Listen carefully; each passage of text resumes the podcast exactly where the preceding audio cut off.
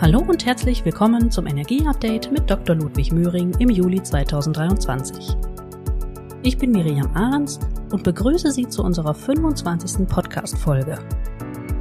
Nachdem wir im Juni die Geothermie im Fokus hatten, wollen wir heute ein weiteres Thema beleuchten, das von zentraler Bedeutung für die Transformation der Energielandschaft sein wird.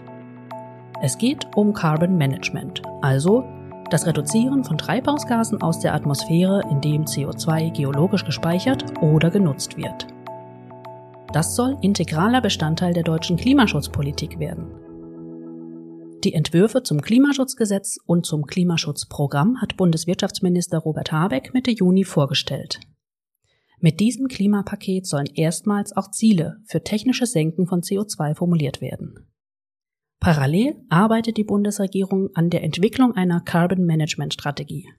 So sei und bleibe die Dekarbonisierung des Wirtschaftssystems und die schrittweise Reduzierung der Nutzung fossiler Energieträger zentral, führt das Bundeswirtschaftsministerium aus.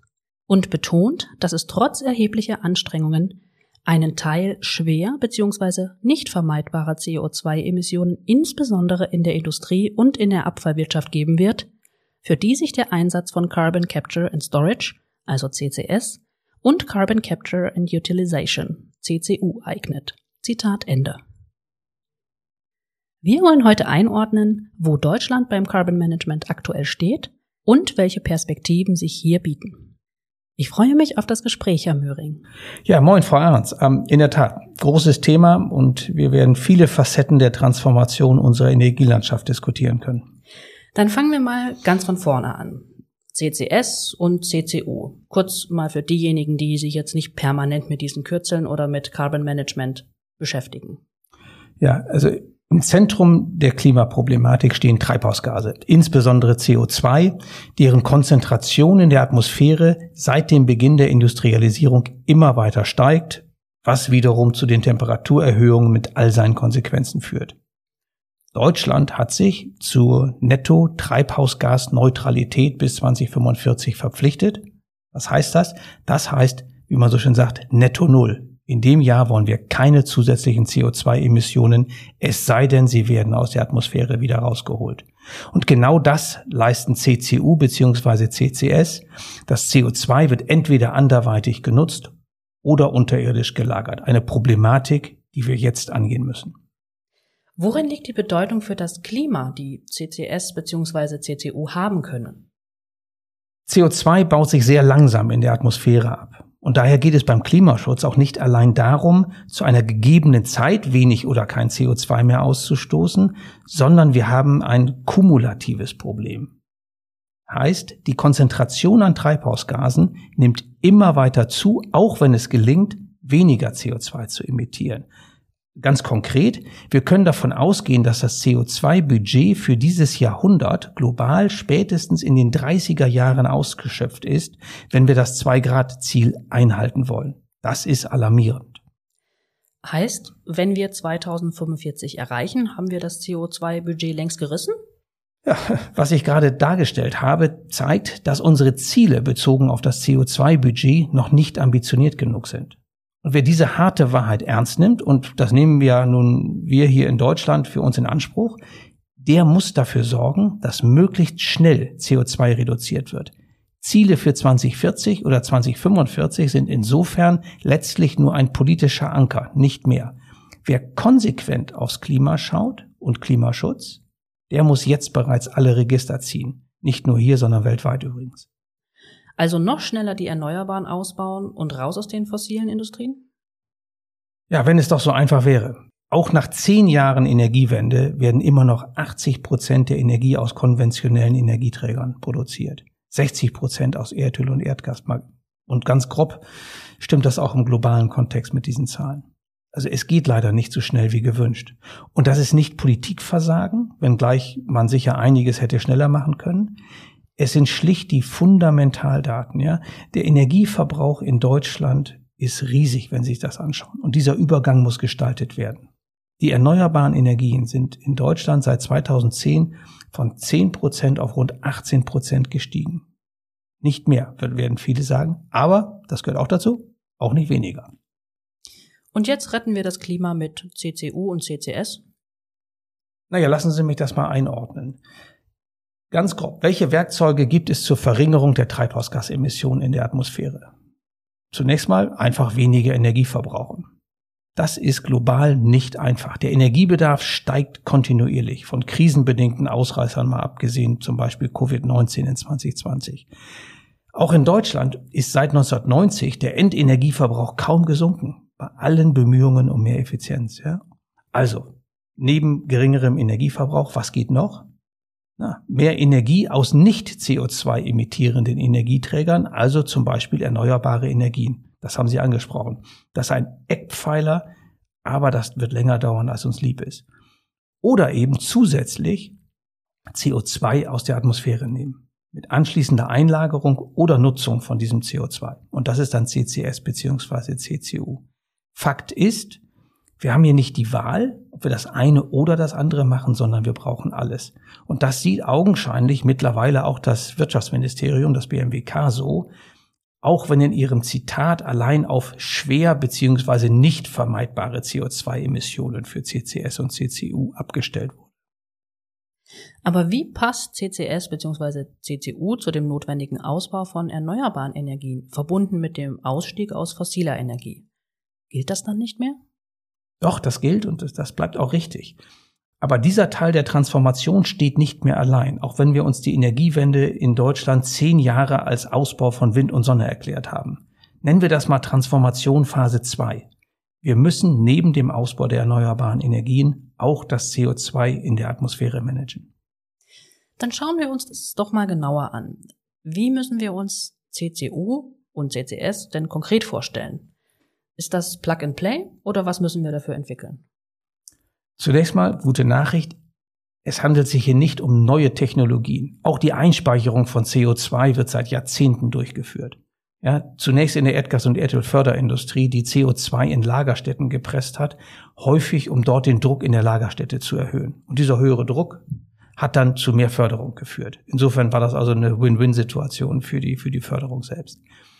Jetzt geht es im Kern allein um die Einspeicherung. Und das Gleiche gilt für die Abscheidung von CO2. Die Technik ist bekannt, sie ist erprobt, aber natürlich gibt es da auch weiterhin Verbesserungspotenziale und weitere Effizienzmöglichkeiten.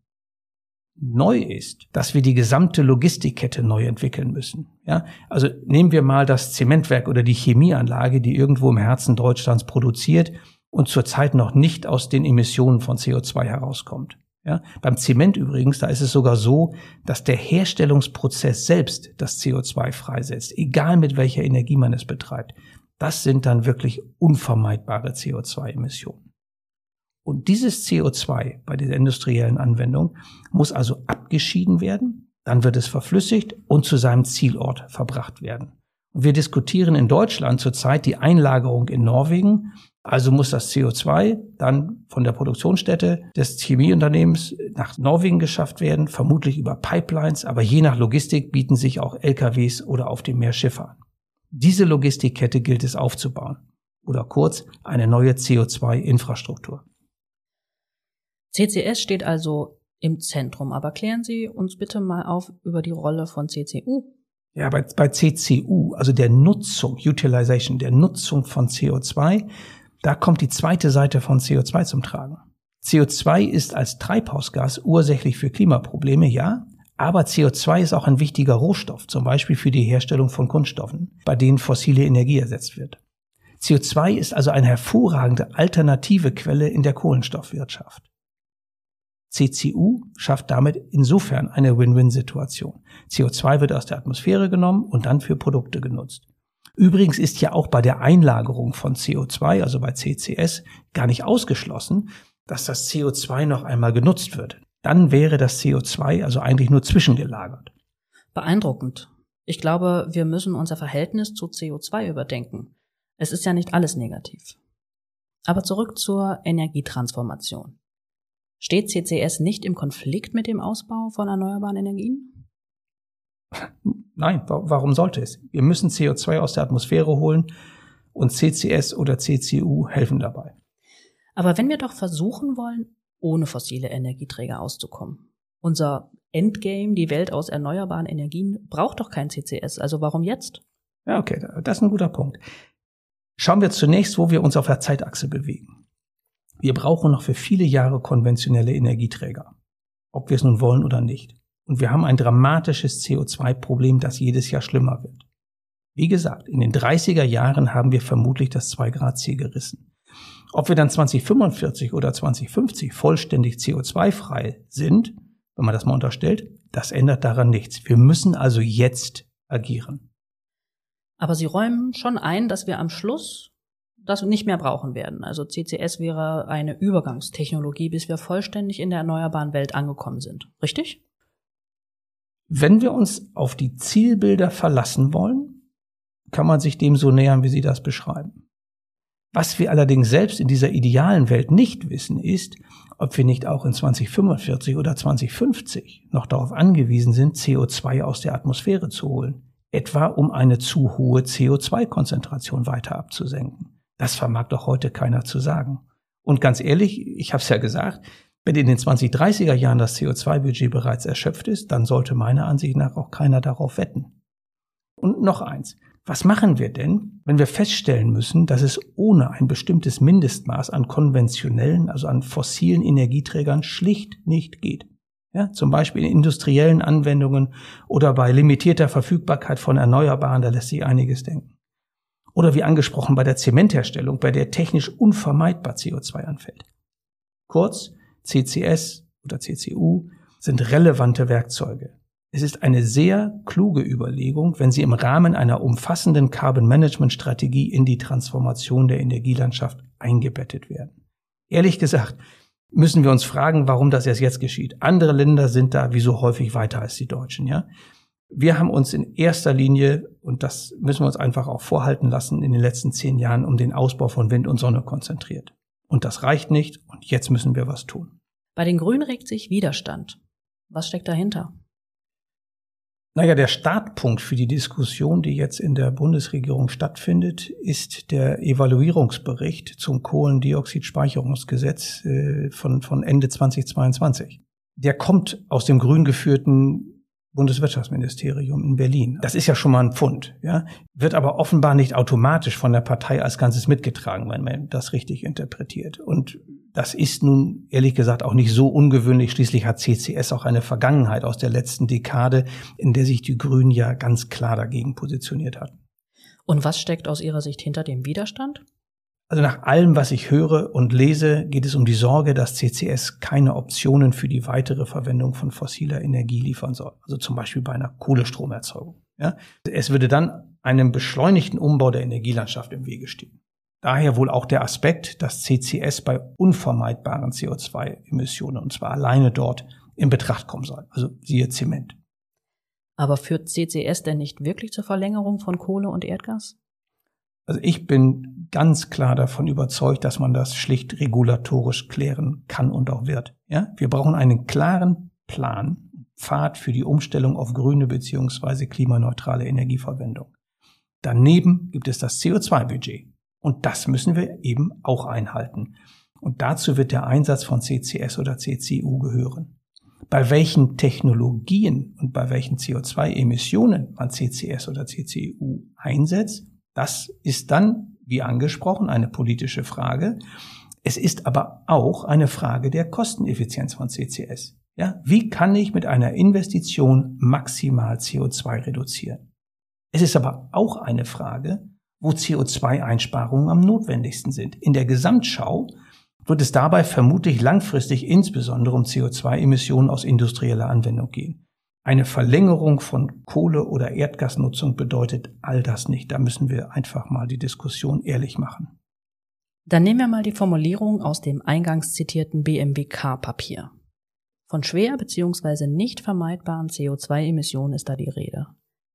Lässt sich das so sauber definieren? Naja, also wir, wir ahnen alle, dass man da irgendwann in Grauzonen kommt, ja. Einfach ist der bereits angesprochene Fall der Zementherstellung. Ja, dabei fallen rohstoffbedingte Prozessemissionen an. Sie sind technisch nicht vermeidbar. Ja, diese CO2-Emissionen haben mit dem Einsatz von Brennstoffen nichts zu tun. Wer also in Deutschland in einer treibhausgasneutralen Welt noch Zement produzieren will, muss das CO2 aus der Atmosphäre holen. Das leuchtet jedem direkt ein. Ja. Als schwer vermeidbar kann ich mir solche Prozesse vorstellen, bei denen ein Prozess nur unter großem Aufwand dekarbonisiert werden kann, der aber gleichzeitig aufrechterhalten werden soll. Also zusammengefasst, ich glaube, wir können interessante Diskussionen an der Schnittstelle von Politik und Wissenschaft erwarten. Dann lassen Sie mich aber auch fragen, ob ein solches Kriterium überhaupt sinnvoll ist. Ja, und das, das ist die richtige Frage. Und, und bei der Antwort kommt es wie so häufig auf die Perspektive an. Ja? Wir hatten ja vorhin besprochen, dass wir unter Klimagesichtspunkten so schnell wie möglich so viel CO2 wie möglich aus der Atmosphäre nehmen müssen. Das spricht eindeutig gegen ein solches Kriterium. Vielmehr sollte man ganz konsequent an eine Vielzahl großer CO2 emittierende Anlagen gehen und das CO2 abscheiden, wenn es unter Klimakostengesichtspunkten sinnvoll ist. Daneben steht dann aber das auch aus meiner Sicht legitime Interesse, CCS und CCU nicht als Instrument zu benutzen, die konventionelle Energienutzung weiter und länger als notwendig zu manifestieren. Das ist also ein echtes Dilemma. Und das war die Diskussion vor zehn Jahren, als also zum Beispiel die, die Kohleverstromung verlängert werden sollte. Und aus meiner Sicht liegt die Wahrheit wie so häufig in der Mitte. Kurz, CO2 muss konsequent aus der Atmosphäre genommen werden und gleichzeitig muss konsequent die Dekarbonisierung des Energieeinsatzes selbst vorangetrieben werden. Und das ist in meinen Augen auch nicht Wolkenkuckucksheim, sondern es bedarf schlicht einer entsprechenden Regulierung. Staat ist gefragt. Nehmen wir als Beispiel die Regelungen, die wir über den Kohleausstieg getroffen haben. Sie sind durch eine Carbon Management Strategie natürlich nicht in Frage gestellt. Ich gehe sogar noch einen Schritt weiter. Glaubwürdiger Klimaschutz erfordert zeitnahe Maßnahmen im Rahmen einer Carbon Management Strategie. Sonst muss Deutschland sich ein weiteres Mal fragen lassen, ob unsere Klimaschutzmaßnahmen den eigenen Ansprüchen an effektive Dekarbonisierung überhaupt noch gerecht werden. Dann schauen wir auf Deutschland. Um wessen CO2-Emissionen wird es vorrangig gehen?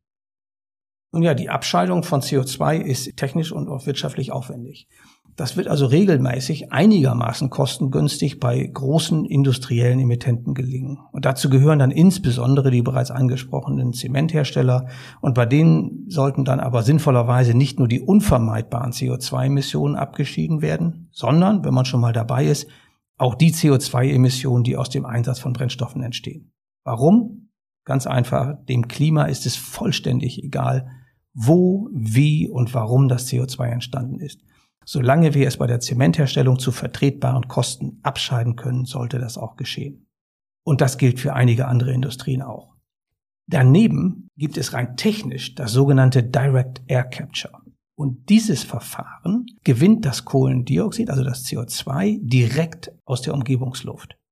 Das ist technisch machbar, die große Frage sind dann allerdings die damit verbundenen Kosten. Ja, ich bin mir sicher, dass bei dem großen Handlungsdruck, der besteht, wir einige Verbesserungen erwarten können. Es zeigt aber auch, dass wir jetzt nicht zu feinstreifig festlegen sollten, wo, wann welche Technik zum Einsatz kommt. Ja? Ich bleibe dabei, konsequente Dekarbonisierung muss alle Optionen adressieren.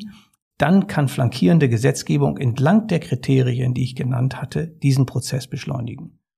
Und im Mittelpunkt dabei sollten meiner Ansicht nach stehen Kosteneffizienz und Dekarbonisierungseffizienz. Wie kann ich mit möglichst geringen Mitteln möglichst viel CO2 aus der Atmosphäre holen? Wird sich aus Ihrer Sicht dann eine heimische CO2-Industrie entwickeln? Wie weit geht die Wertschöpfungskette? Ja, die wird sich entwickeln. Es sei denn, Politik verharrt in der früheren Denke, dass CCS als Instrument abgelehnt wird. Ja? Mit den dann genannten negativen Folgen für den Klimaschutz. Und da wird die Regierung einigen Erklärungsbedarf haben. Aus meiner Sicht hat sich die Perspektive schlicht geändert, ja, und es stellt sich in erster Linie die Frage nach der konkreten Umsetzung. Was die konkrete Wertschöpfungskette angeht, ist das schnell beschrieben, auch wenn die konkrete Umsetzung nicht trivial werden wird. Wir brauchen Abscheidungstechnologie, wir brauchen CO2-Transport und dann brauchen wir schließlich die Nutzung beziehungsweise die Einlagerung des CO2. Und machen wir es mal konkret. Aktuelles Beispiel. Nehmen wir doch einfach mal die Diskussion der Bundesregierung mit den Norwegern. Ja? Das abgeschiedene CO2 aus Deutschland würde in Norwegen eingelagert. Was heißt das? Das CO2 muss aus Deutschland dorthin gebracht werden, sei es per Schiff oder per CO2-Pipeline. Und ganz ähnliches Potenzial haben wir in Dänemark. Dort ist übrigens mit Wintershaldea auch ein deutsches Unternehmen maßgeblich an einem CO2-Speicherprojekt beteiligt. Also in Kürze, Die gesamte Wertschöpfungskette wird entwickelt werden müssen. Das ist alles technisch machbar. Aber es muss auch eins ins andere greifen. Und da hat eben Politik eine ganz wichtige Rolle bei der Setzung der Rahmenbedingungen. Und Norwegen und Dänemark sind zwei Länder, von denen wir uns hier einiges abschauen können. Sie sind uns Jahre voraus. Was stoppt uns in Deutschland? Hier stoppt uns grundsätzlich gar nichts. Ja, es gibt den beschriebenen Handlungsdruck, es gibt die politische Erkenntnis, aktiv werden zu müssen. Rechtlich sieht es zugegebenermaßen noch anders aus. Das angesprochene Kohlendioxidspeicherungsgesetz verbietet bislang die CO2-Einspeicherung in Deutschland und für den internationalen Transport für CO2, also nach Norwegen zum Beispiel, da müsste Deutschland zunächst das sogenannte London-Protokoll ratifizieren. Aber das beschreibt lediglich in meinen Augen die formalen Handlungsfelder bezüglich des Rechtsrahmens. Maßgeblich ist hier allein politischer Wille, der dann umgesetzt wird. Was waren denn die Gründe für das Verbot im Kohlendioxid-Speicherungsgesetz? Passt das noch in die Zeit? Ja, lassen Sie mich mal zwei Themen adressieren. Also einmal seinerzeit technische Vorbehalte gegen die Sicherheit einer unterirdischen Einlagerung von CO2. Zum Zweiten ganz klar politische Vorbehalte. Ich hatte das ja bereits ausgeführt. Ne? Also die, die politische Sorge, dass das CCS dafür sorgt, dass, dass beispielsweise Kohlekraftwerke dann mit CO2-Abscheidung als klimaneutral eingestuft weiter betrieben werden. Und dann können Sie sich denken, dass beide Bereiche, also Politik und Technik, dann gerne auch mal miteinander vermischt werden. Fakt ist, wir sollten uns daran heute nicht mehr abarbeiten. Der Blick muss unter Klimaschutzgesichtspunkten nach vorne gehen. Und wenn wir einen Weg finden, der einen sicheren CCS-Prozess ermöglicht und auf die CO2-Einsparziele einzahlt, dann sollten wir ihn auch verfolgen. Politisch wird man dann noch fragen, welche emittierenden Prozesse erfasst werden sollen. Dazu haben wir ja schon uns unterhalten. Und diese Diskussion wird sicherlich politisch kontrovers bezüglich der Frage, ob nur wirklich vermeidbare CO2-Emissionen zu erfassen sind. Durch diesen Prozess müssen wir wahrscheinlich durch. Wie bewerten Sie diese Kontroverse? Naja, man muss sich die Mühe machen, dem politischen Hintergrund der Kontroverse auf den Grund zu gehen. Ja, wenn CCS dazu eingesetzt würde, eine Verlängerung der Nutzung fossiler Energierohstoffe zu ermöglichen, dann haben wir dieses Instrument falsch eingesetzt. Aber darum geht es nicht. Und das lässt sich auch regulatorisch sicherstellen, indem ein klarer rechtlicher Rahmen für den Einsatz von CCS zu setzen ist. Und das muss meiner Ansicht nach eines der Ergebnisse der Carbon Management Strategie sein. Aber was auch bleibt, ist, wir werden möglicherweise länger konventionelle Energieträger, also fossile Energieträger einsetzen müssen in Deutschland, als uns lieb ist. Und dafür brauchen wir auch Lösungen. Lassen Sie mich aber auch noch Folgendes sagen. Wir können den Einsatz von CCS nicht nach politischem Gutdünken entscheiden, so nach dem Motto, wir wollen das einfach weiterhin nicht und wir setzen einfach konsequent auf den forcierten Ausbau von Wind und Sonne und dann lösen wir die fossilen Energieträger ab. Das wird den Anforderungen an effektiven Klimaschutz nicht gerecht. Wir müssen runter mit den CO2-Emissionen und zwar schnell, hatten wir ja zu Beginn ausgeführt. Wir können die Dekarbonisierung nicht auf die lange Bank schieben, CO2-Budget. Und das sage ich auch, ganz abgesehen von dem Umstand, dass Deutschland sich nicht ein weiteres Mal im europäischen Kontext hier isolieren kann. Ja, das ist doch gar nicht mehr plausibel erklärbar. Steht da nicht auch letztlich die Glaubwürdigkeit der Politik mit auf dem Spiel? Also für mich ganz klar, ja. Und es wäre ja nicht das erste Mal, dass Widersprüchlichkeiten in der Klimapolitik in Deutschland dann zu Verdrossenheit führt. Da bewegen sich Regierungen mittlerweile meiner Ansicht nach auf, auf durchaus politisch dünnem Eis, ja. Auch die Unterstützung durch die Medien mag da weiter bröckeln. Aber das weiß auch mit Sicherheit auch die Bundesregierung. Sie ist ja mittendrin in der Erarbeitung dieser Carbon Management Strategie. Und auch wenn es für Teile der Regierung einigen Klärungsbedarf geben wird. Eins steht auch fest. Wer der Bevölkerung einiges zumutet, und das tun wir gerade, der sollte als Entscheider auch bereit sein, sich selbst einiges zuzumuten. Ja, es geht hier auch darum, dass die Bundesregierung ihre Problemlösungskompetenz beweist. Insbesondere, wenn es darum geht, hier der Zementindustrie, aber ja nicht nur der, ne, der, der Stahlindustrie, der Papierindustrie oder auch der chemischen Industrie in Deutschland, Optionen für die Dekarbonisierung aufzuzeigen. Wir reden hier auch über den Industriestandort und das Vertrauen dieser Akteure in die Erhaltung des Industriestandortes. Die haben gerade einiges auszuhalten. Das Vertrauen dieser Industrien ist schon wegen der Energiekrise ohnehin auf eine harte Probe gestellt. Und die Carbon Management Strategie ist einzubinden in die Transformationsstrategie für diese genannten Industrien. Und das ist ganz klar leistbar, wenn man es nur will. Also klingt alles mal wieder vermutlich gar nicht so einfach in Deutschland. Dann mal kurz gefragt. Wie sehen es denn unsere europäischen Nachbarn bzw. die EU? Ja, das ist eine gute Frage. Also ganz interessant ist das Vorgehen der EU-Kommission in dem Entwurf zum sogenannten Net Zero Industry Act aus dem März 2023. Also diese Regelungen, die, die werden gemacht oder sollen gemacht werden zur Erreichung einer sogenannten Netto-Null-Industrie, Net Zero Industry. Und zwar bezogen auf CO2 ist das die politische Antwort der EU auf den so erfolgreichen Inflation Reduction Act der USA. Tut mir leid, wenn das jetzt hier sehr englisch wird. Die EU-Kommission hat darin für 2030 ein CO2-Einlagerungsziel von 50 Millionen Tonnen CO2 pro Jahr proklamiert. Für die einzelnen Länder. CCS ist also ernsthaft auf der Landkarte der Dekarbonisierungsinstrumente der EU-Kommission angekommen. Also so viel für Brüssel. Was machen unsere Nachbarn? Die Nordsee-Anrainerländer sehen sowohl die Notwendigkeit als auch die Potenziale von CCS. Norwegen und Dänemark hatte ich Ihnen ja bereits beispielhaft genannt. Aber nehmen wir mal die Niederländer, die ich ja gerne ins Spiel bringe. In 2021 wurde dort bereits das CCS-Projekt zur Dekarbonisierung der Industrie im Rotterdamer Hafen auf den Weg gebracht. Ja? Die Regierung im Vereinigten Königreich hat im März diesen Jahres angekündigt, 20 Milliarden Pfund in die Entwicklung von CCS zu stecken. Nur also, um Ihnen mal zu zeigen hier, wie die Nordsee-Anrainerländer das machen. Ja, wir sollten uns das sehr genau anschauen. Wir dürfen in Deutschland sicher sehr gespannt sein. Kommen wir mal zur Einlagerung des CO2 selbst. Was können Sie als Upstream-Industrie bieten? Ja, also die, die Einlagerung von CO2 ist erstmal technisch nichts Neues. Ja, wir schauen auf langjährige Erfahrungen, insbesondere in Norwegen. Im Gasfeld Sleipner wird seit 1996 CO2 eingelagert. Also davon hatte sich auch Minister Habeck dann persönlich überzeugt, als er in Norwegen war. Und auch der mehrfach zitierte äh, Evaluierungsbericht des, des Wirtschaftsministeriums adressiert diese Feststellung. Ja? Und wie gesagt, unsere Nachbarländer haben sich der CO2-Einlagerung auch technisch nun ausdrücklich geöffnet und die Projekte auf den Weg gebracht. Also wir können davon ausgehen, dass die technischen Anforderungen eng gesteckt sind und die Sicherheit gewährleistet ist. Wie können wir uns das konkret vorstellen? Zum Beispiel, wo würde denn eingelagert werden? Also wir haben in unserer Reichweite eine Vielzahl von geeigneten geologischen Formationen, in denen das möglich wäre. Also nehmen wir erschöpfte Erdgasfelder, aber auch sogenannte saline Aquifere unter der Nordsee. Das sind poröse, salzwasserführende Gesteinsschichten, die dann Platz bieten für die Aufnahme von CO2. Also ich habe Zahlen gelesen von bis zu 200 Milliarden Tonnen an potenziellen Einlagerungskapazitäten dann in der Nordsee, also einschließlich Norwegen. Zum Vergleich Deutschland, also zum Vergleich zu den 200 Milliarden Tonnen, Deutschland hatte 2022 CO2-Emissionen von, von weniger als einer Milliarde Tonnen. Ja, rund 750 Millionen, um genau zu sein. Und wenn wir uns nur mal Stahl, Chemie, Zement anschauen, dann sind wir bei ganz grob mal 100 Millionen Tonnen CO2 pro Jahr. Also wenn wir nur einfach diese Zahlen mal nehmen, dann wissen wir, dass CCS nicht am Speicherpotenzial scheitert.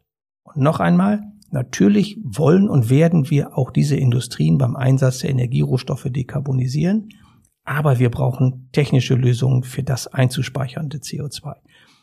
Und lassen Sie mich auch das ergänzen. Wir brauchen auch Optionen, falls sich die CO2-Emissionen bei aller Anstrengung zeitlich oder inhaltlich nicht wie geplant reduzieren lassen. Auch das gehört in eine durchdachte Carbon Management Strategie. Das muss sie leisten. Wenn Sie von der Nordsee sprechen, dann meinen Sie vermutlich auch den deutschen Teil der Nordsee. Warum wäre es klug, auch Deutschland für die Einlagerung von CO2 zu öffnen? Also absolut, ja. Ähm, in der Tat sollten wir uns diesem Teil einer CO2-Wertschöpfungskette auch nähern. Ja, diese Option wird ja auch ausdrücklich in dem Evaluierungsbericht äh, zum Kohlendioxidspeicherungsgesetz vom BMWK für die weitere Untersuchung erwähnt. Ja, also ich sehe folgende Aspekte. Zum einen sollte Deutschland sich technisch in die Lage versetzen, die gesamte logistische Kette abzudecken. Ja, das hängt zusammen mit Kontrolle über die gesamte logistische Kette. Auch bei CCS gibt es Fragen von Importabhängigkeiten und Know-how im eigenen Land. Ja, da unterscheidet sich CCS auch nicht von Erdgas oder Wasserstoff oder mineralischen Rohstoffen. Ja, sie wollen Kontrolle darüber haben. Es ist aber auch eine Frage der Kosten. Ja, also wenn es kostengünstiger möglich ist, die kürzeren Wege innerhalb Deutschlands zu nutzen. Übrigens sollte Deutschland nicht unterschätzen, dass sich die Verhandlungsposition für Einlagerungen zum Beispiel in Norwegen oder Dänemark erheblich verbessert, wenn wir eigene Optionen haben. Ja, also wir sollten nicht glauben, dass unsere Freunde aus Skandinavien bei aller Freundschaft nur darauf warten, uns den besten Preis zu machen. Ich sage es mal ganz vorsichtig. Und zu allerletzt, bitte nicht noch ein Beispiel kreieren, bei dem Deutschland sich bei der Transformation den schwierigen Teil erspart und sich mit Hilfe von Dritten gewissermaßen freikauft. Das machen wir mit dem Import von Waren und insbesondere Energie und mineralischen Rohstoffen, bei denen wir dann auch die entstehenden Vorkettenemissionen oder Umweltaspekte nicht beachten.